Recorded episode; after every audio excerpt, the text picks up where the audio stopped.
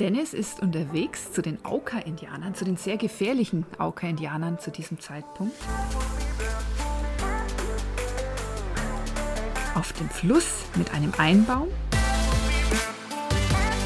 von einem Treffen mit einem Tapir, Piranhas und wie es ist, sich im Urwald zu verlaufen. Die Auka-Indianer waren ja das erste indigene Volk, welches du besucht hast. Das war 1987, genau. Wahnsinn. Kurz danach haben wir uns kennengelernt und ich war ultra gesrillt von deinen Geschichten. Ich konnte gar nicht aufhören, dir zuzuhören, was es alles Aufregendes zu berichten gab. Ja, ich hatte, ich wollte unbedingt mal nach Südamerika und habe da ein bisschen recherchiert und über Ecuador recherchiert, diesem kleinen Andenland. Und dann bin ich mit einem Freund von mir, mit dem Gerald, nach Ecuador geflogen, waren auf den Galapagos-Inseln, werden dort fast gekendert. Der Übersetzer dort hat uns erzählt, dass es noch Indianer im Urwald gibt, die zu dem damaligen Zeitpunkt vier Ingenieure ersperrt hatten. Das haben wir in der Tageszeitung gelesen.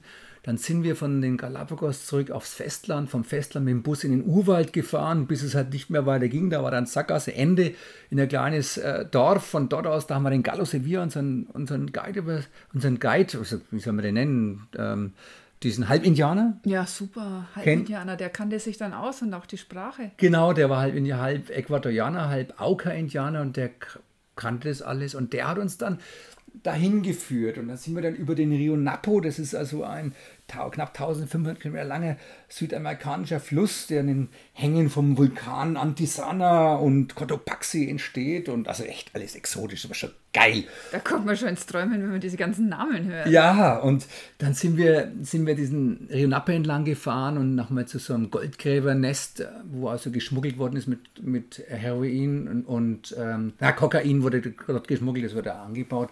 Und dann sind wir von dort aus mit einem Kleinlaster äh, über ein Allradfahrzeug eben in diesen Urwald noch weiter hineingefahren bis zu dem Rio Shiripuno. Der Rio Shiripuno und am Rio Shiripuno ähm, lebten diese Auka-Indianer, diese Waorani-Indianer, wie sie auch heißen.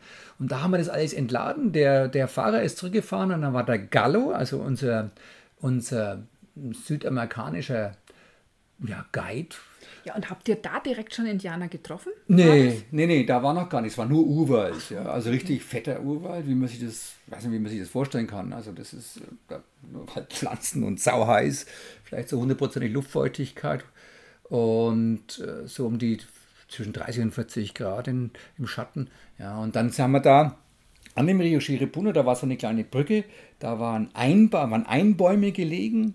Also Einbäume sind, sind also Bäume, die, die auch die Indianer benutzen, hm, aus einem Stück Tropenholz oder einem Stück Baum gemacht, vielleicht so 10 Meter lang, manche sind kürzer. Und da haben wir einen, einen von den Einbäumen, äh, hat der Gallo dann genommen. Und da haben wir unseren Außenborder, den wir mitgenommen haben, Außenbordmotor, den haben wir mit reingefahren in den Urwald. Dann haben wir das Benzin, mehrere hundert Liter Benzin in so einem Stahl also so ein Blechfass da mit rein und, und Lebensmittel und Macheten und äh, äh, Waffe hat er auch dabei gehabt, dass man sich was jagen kann. Und so sind wir dann der Gerald ein, ein, der, und der, der, Gallo und sein Freund äh, Bolivar, da waren zu viert, sind wir dann rein und sind mit diesem, mit diesem Boot da flussabwärts gefahren.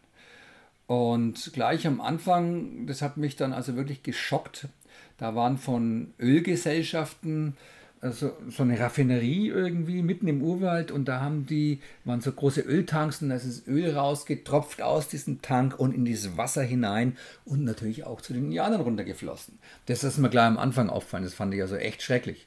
Naja, und wir hatten natürlich Angst vor dieser, vor dieser Tour oder, wie soll ich sagen, die haben ja vorher diese Ingenieure umgebracht. Ja, nicht nur das. Ich meine, zum einen weiß man ja nicht, wie die Menschen einen aufnehmen, aber zum anderen kann ich mir vorstellen, da waren auch einige Tiere, von denen man sich etwas fürchten konnte, oder? Ja, also mit Tiere komme ich da mit Piranhas und allem drum und dran, aber die, die, der Punkt ist für mich auch, warum haben die die Ingenieure umgebracht? Die haben die Ingenieure umgebracht, weil die Ingenieure reingegangen sind, um in diesem Urwald nach, ähm, nach Öl zu suchen Und der äquatorianische Urwald ist bekannt dafür, der ist also, da muss eben sehr viel Erdöl sein. Und die Indianer haben das damals schon festgestellt, dass das wirklich lebensbedrohend für sie ist. Wenn Menschen von außen kommen. Wenn Menschen von außen kommen, vor, ne, in dem Fall Klar. diese Ingenieure und auch Priester und so, war auch für sie äh, Dorn im Auge. Und dann haben die die Außeneindringlinge letztendlich später dann einfach ersperrt, also mit Speeren erstochen. Und das wussten wir. Und wir wollten ja auf friedliche Mission rein. Mm, mein Vater hat mich immer so geprägt, dass er für Urvölker war, für Indianer, für die Natives und äh, mich, schon als kleinen Jungen aufgeklärt hat, äh, ja, wo, wo die Ressourcen herkommen, was, welche Vernichtung wir mit den Ressourcen betreiben. Und so war ich also schon immer gepolt. Also, war also ich du hast in den Cowboy- und Indianerfilmen immer zu den Indianern geholfen. Ich habe immer zu den Indianern geholfen, auch wenn die damals die Bösen, vermeintlich Bösen waren. Ja. Aber das ist natürlich wichtig, warum macht man sowas? Also ich hatte keine Angst, ich, ich wollte dahin, ich wollte das erste Mal mein Leben nicht die Indianer im Fernsehen sehen, sondern wirklich mit ihnen leben. Und dann haben wir zwei, sind wir zwei Tage in diesem, in diesem Einbaum gesessen, bei, dieser, bei Regen, muss ich muss jetzt vielleicht vorstellen, in einem tropischen Regenwald, deswegen heißt er ja so, regnet sehr häufig und sehr lange. Es ist ein warmer Regen, aber auch unangenehm. Und da ist mir immer nass, oder? Du bist dauernd nass und musst die halt, man, wir haben ja nicht viele Sachen angehabt und äh, ist ja auch warm, Gott sei Dank.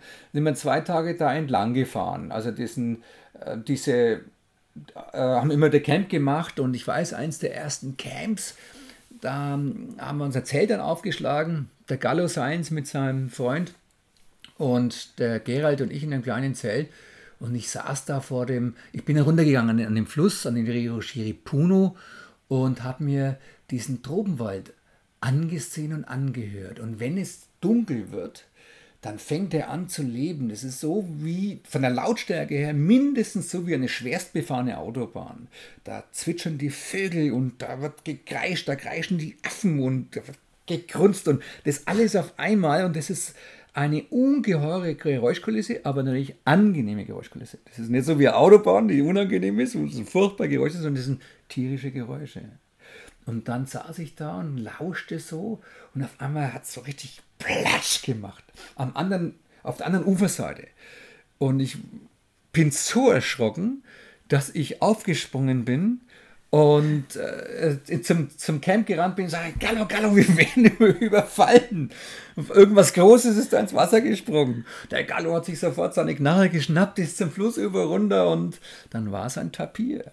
Das war also ähm, ja, also ein Urwald-Tapir. Die, die Indianer essen auch Tapir. Die haben da übrigens so einen Rüssel, oder? Ja, ja, die haben so einen kleinen Rüssel. Das sind eigentlich ganz, ganz, ganz Erinnert nett. ein bisschen an ein Schwein, oder wie, ja, wie kann ganz, man den beschreiben? Ja, ja, ungefähr so. Ganz nette Viecher. Was wiegt denn so ein Tapir, das dass weiß, das so einen Platsch macht? Oh, das macht schon Platsch. Ich weiß nicht, was so ein Tapir wiegt. Vielleicht 100 äh, Kilo oder so. Boah, echt? Ja, oder mehr. Also schon, schon Gerät. Also ich denke mal mehr. Naja, und dann hat der Gallo gescheit gelacht und äh, das war also alles war Tapir und das, das, das Tapir hat mich schon das Herz in die Hose rutschen lassen.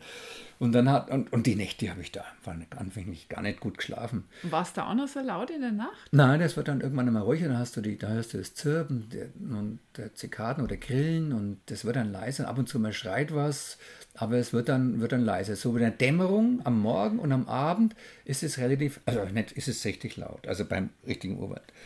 Naja, und dann haben wir uns zum Teil von, vom Urwald ernährt. Das heißt also, wir haben dann ähm, Eier gegessen von, von, von Schildkröten, wie es die Indianer machen. Aber das ist nicht so, dass man jetzt den Schildkröten, den bedrohten Schildkröten die Eier weg isst. Äh, zur damaligen Zeit war es sowieso völlig anders.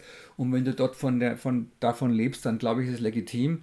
Wir haben aber nur einen Teil davon, den Rest dann liegen lassen, dass, dass die Schildkröte weiter, dass die weiter aus, ausbrüten können oder äh, schlüpfen können. Aber wir haben äh, davon gelebt, vom Urwald. Und ich habe dann auch furchtbar Durchfall bekommen. Logisch, wenn es dann plötzlich solche Sachen isst und ich äh, glaube, die waren auch teilweise schon verdorben. Also äh, war kein, äh, kein, kein lockerer Start in, die Ex, in, diese, in meine erste Expedition. Und dann haben wir auch ähm, geangelt. Und wenn du dort angelst, dann gibt es da Piranhas.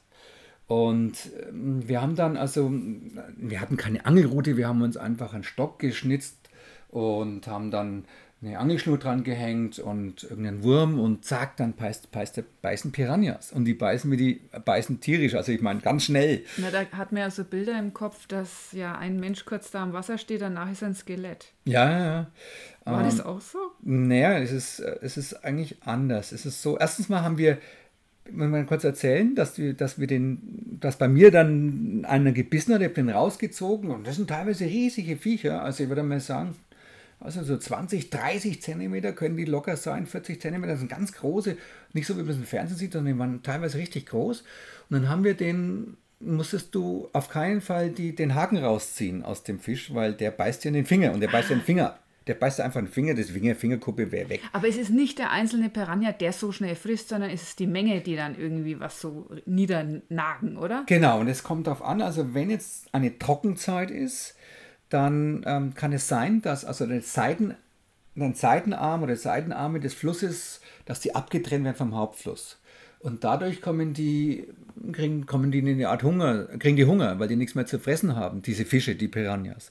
Und werden dann aggressiv. Und wenn dann irgendwas in den Fluss hineinfällt und sich am, und, noch verletzt ist, also die sich verletzt bewegt, dann ist, kann das durchaus sein, dass es innerhalb von ja, von, von wenigen Minuten bis zum Skelett niedergefressen. Es geht dann ratzfatz. Dann ist es so wie im Horrorfilm. Mhm. Aber du kannst in einem, in einem in ein, zu einem Urwaldfluss baden gehen, ohne Probleme im Regelfall, ohne dass dich so ein Piranha-Herde äh, da an, an, anknabbert. Das ja. unterschreiben wir jetzt aber hier nicht, oder? Also nee, nee, aber ich meine, das individuell ist halt zu begutachten, ob man es wagt, da hineinzugehen. Aber genau. wie war das jetzt mit deinem Piranha? Du hast ihn dann nicht von dem Haken genommen?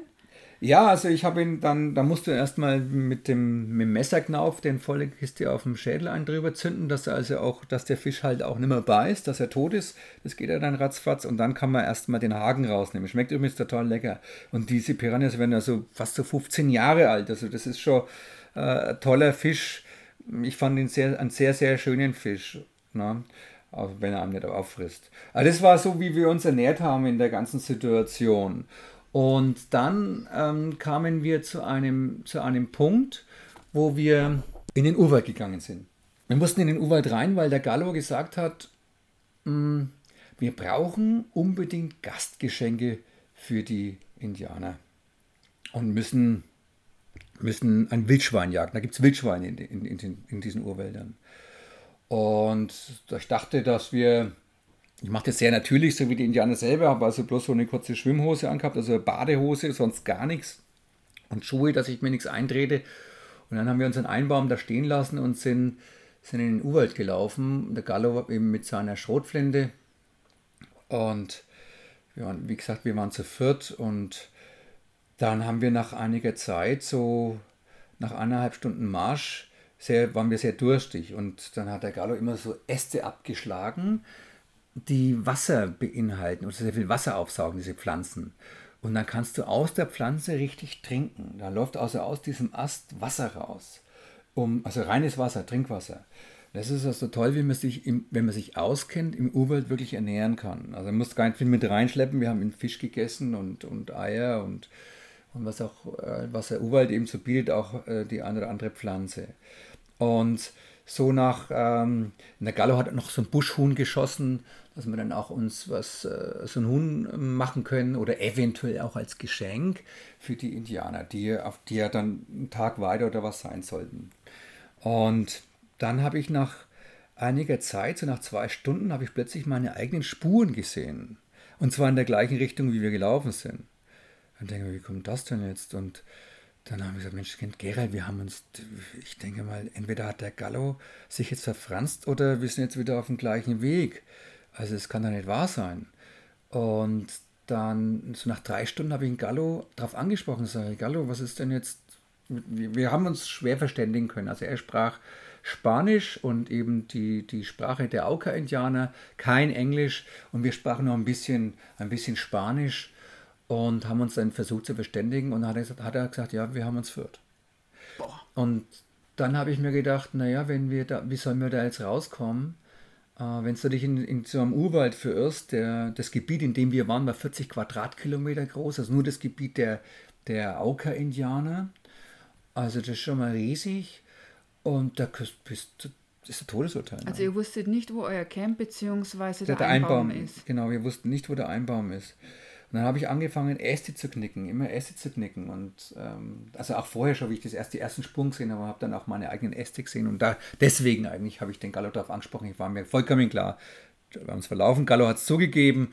Und dann sind wir, und dann kommen natürlich die Moskitos. Ich war ja nackig, also am Oberkörper und plus die Badehose, wie gesagt, war Fehler, Anfängerfehler. Und wir sind dann stundenlang durch diesen Urwald geirrt. Und wir haben die Schweine zum Beispiel, die Wildschweine gerochen. Die kannst du sehr gut riechen, weil das Urwalddach ist ganz dicht. Und das lässt also keine, mehr oder weniger die Luft nicht nach außen, sondern das ist wie so ein Raum. Und da halten sich auch diese Gerüche. Aber wir haben keine Schweine, wir haben Schweinespuren gesehen und keine Schweine, keine Schweine selber gesehen. Und ja, so nach, so nach sieben oder acht Stunden. Und da, das möchte ich niemals mehr erleben. Also dieser Lauf ums Überleben war das, was da alles einem durch den Kopf geht. Weil ich habe mir gedacht, naja, wenn wir jetzt da, wenn wir uns da nicht mehr rauskommen, weiß ja keiner, wo wir sind. Meine Eltern werden nie wissen, wo, wo der Dennis abgekommen ist. Mhm. Der ist einfach weg, einfach verschollen. Würde uns auch niemand finden. Naja, und also da war nicht das Problem die gefährlichen Auka-Indianer, sondern unsere eigene Dummheit, dass wir uns verirrt haben. Und dann kamen wir an den Fluss. Wir haben den Fluss wieder entdeckt. Und du kannst, das ist auch das zu erklären, du kannst jetzt im Urwald ganz schwer vorankommen, weil der so dicht zugewachsen ist. Das ist ganz, ganz schwer. Außer man ist auf den Jagdpfaden von den Indianern, die kennen sich aus, die haben so kleine Wege, auf denen in lang, in lang rennen, um zu jagen. Aber wenn, wenn, äh, wenn wir, das ist einfach so dicht gewachsen, dass das Vorankommen sehr, sehr schwer ist. Alles, alles zugewachsen. Da musst du richtig klettern und oh, hat nämlich Angst vor, vor den Insekten, die beißen, vor den Schlangen, die eventuell da sind. Und kamen an den Rio Shiripuno. Aber unser Einbaum war nicht da. Was habt ihr dann gemacht? Ja, da stehst du an dem Fluss und der Einbaum war nicht gestohlen, sondern wir kamen halt völlig woanders raus. War schon, ja, mal, gut, war schon mal gut, dass wir da waren. Ne? Ihr seid ja acht Stunden gelaufen. Ja, ja, den ganzen Tag. Und dann waren wir an diesem Fluss gestanden und haben uns überlegt, was wir machen. Flussaufwärts, also, also gegen, da wo wir hergekommen sind, hätten wir im Fluss gegen den, Strom, gegen den Strom schwimmen müssen und da kommst du nicht voran. Das geht nicht. Du kannst auch nicht am Ufer entlang laufen, weil es zu zugewachsen ist. Und den Fluss auch wieder zu verlieren, war viel zu gefährlich, weil das ist die Lebensader. Also raus oder rein. Wir hätten uns entweder Floß bauen müssen, ähm, wie auch immer. Wir haben dann überlegt, was machen wir. Und dann hat der Gallo gesagt, naja, wir haben eine 50-prozentige Chance, dass unser Einbaum flussabwärts liegt. 50% aufwärts, 50% abwärts. Und dann sind wir, okay, nehmen wir die Chancen, sind dann in diesen in den Fluss hineingegangen und sind geschwommen. Und jetzt haben wir ja gewusst, da gibt es diese Piranhas.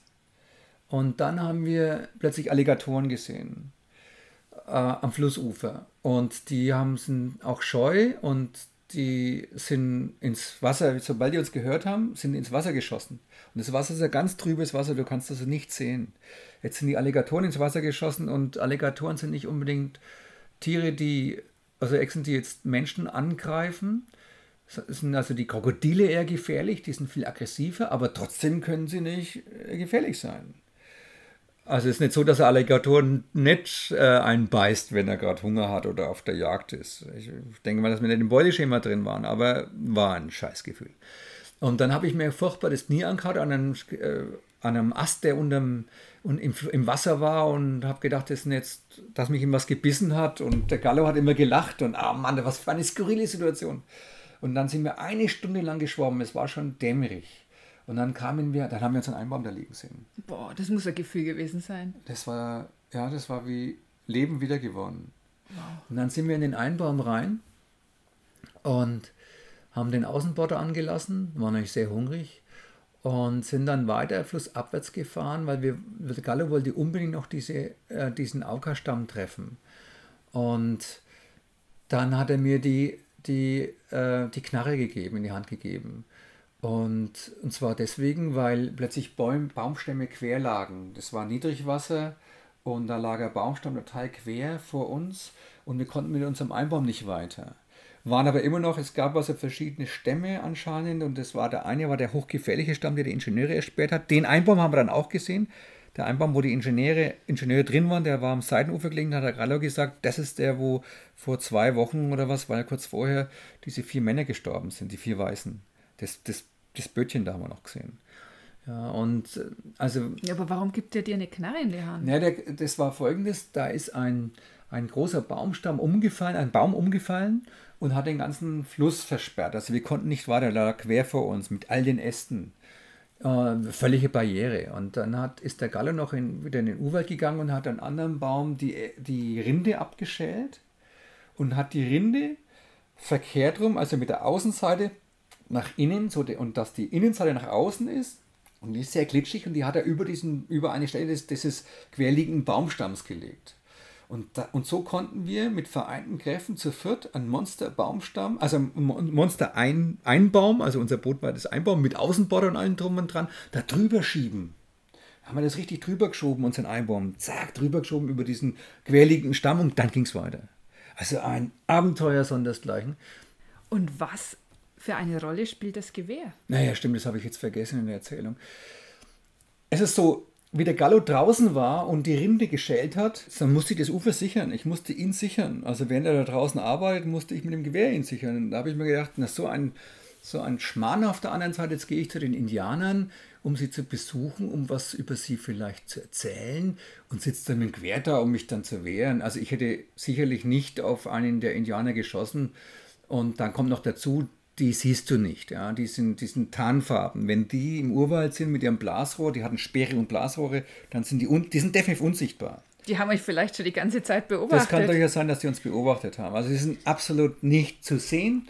Und dann habt ihr auf jeden Fall diesen Einbaum drüber gekriegt über diese, diesen Engpass. Ja, über diesen, über diesen Stamm der Und wie ging es dann weiter?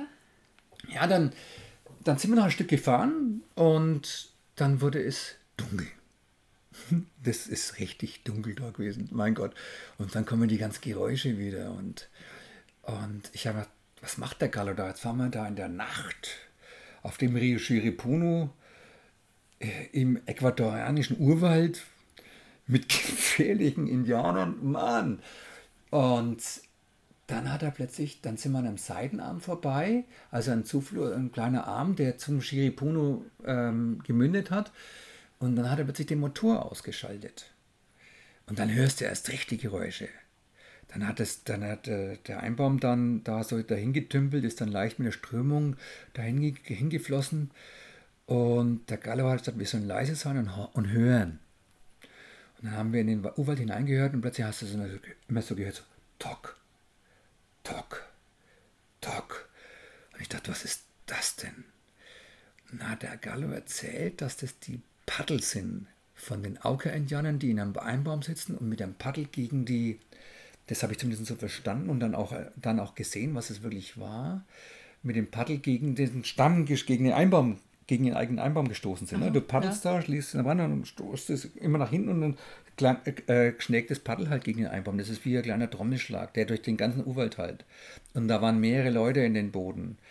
Und, und, und dann hat er gesagt, versteckt alles, versteckt alles unter den Planken. Wir hatten so eine ganz kleine, ähm, ganz kleinen Boden in dem Einbaum, wo wir Sachen drunter verstecken konnten. Und habe alles von irgendwie Wert darunter versteckt, weil er gesagt hat, wenn die kommen, das ist ja ein Teil seiner Familie anscheinend gewesen, dann nehmen die alles weg. Alles. Das ist nicht, da gibt es keinen, das ist, gehört dir und es gehört mir in dem, in, in dem Sinne. Sondern die nehmen es da einfach. Und ich meine, nicht unlustig für jemanden, der aus Europa kommt, dass er plötzlich seine Kamera verliert oder sonst irgendwas. Ja, und dann kamen dann plötzlich zwei Einbäume aus diesem Seitenarm raus. Und er war voll, voll besetzt mit Männern, alle nackt, mit lang, teilweise langen teilweise hatten sie lange Haare, teilweise kurze Haare und große Ohrläppchen, wo dann so Pflöcke drin waren. Und was für ein, ein Schauspiel, also das werde ich nie mehr in meinem Leben vergessen. Und ja, und dann haben die bei uns neben uns angehalten und sind sofort in unser, in unser Boot gesprungen und haben alles angefasst, haben mich angefasst, die Haare, mein Gesicht, alles angefasst, haben gelacht, waren sehr fröhlich. Und der Gerald und ich, uns ist schon irgendwie das Herz in die Hosentasche gerutscht. Ich meine, In die nicht vorhandene Hosentasche. Nicht vorhandene Hosentasche. Und dann hat der Gallo äh, mit ihnen gesprochen und hat dann die zwei Einbäume in, in Schlepptau genommen mit unserem Einbau. Wir hatten einen Außenporter. Und dann sind wir da reingefahren in diesen Seitenarm. Und wie gesagt, es war ja dunkel und ein paar hundert Meter. Und die haben den einen, die haben unseren Einbaum, unser Außenborder gehört und sind deswegen rausgekommen. Und das wusste der Gallo. So ist die Verbindung. Und dann kamen wir zu, ihrer, zu ihren Hütten. Um, das war eine ganz steile Ufer, Uferböschung und da waren oben, ich habe das in der Taschenlampe gesehen, es waren lauter Frauen gestanden und Kinder, die da runtergeguckt haben zu uns. Und ich bin dann außen aus dem Einbaum raus und es ist ja Regenwald, also alles matschig und glitschig und, und lehmig, das Ufer. Und das als mein erster Schritt und mich hat es voll auf die Nase gehauen. Also ich bin volle Kiste, Kopf über in diesen Matsch reingefallen mit der Kamera. Oh nein. Ja, mit der Kamera blitzt alles so, boah, voll rein und war voll dem Zeugs und stehe wieder auf und dann lachen die sich einen Ast ab. Also die haben gelacht, alle miteinander. Das war der beste Witz für sie ever. Also Schadenfreude. Schadenfreude war vom Feinsten. Das habe ich, Freude. Genau. Habe ich oft festgestellt bei den bei Urvölkern. Auf jeden Fall habt ihr es zu den Aukas geschafft. Sie waren freundlich. Ja. Lustig. Am Anfang auch, ja. Humorvoll. Mhm. Und ich weiß, es gibt noch ganz viel davon zu erzählen. Absolut, absolut.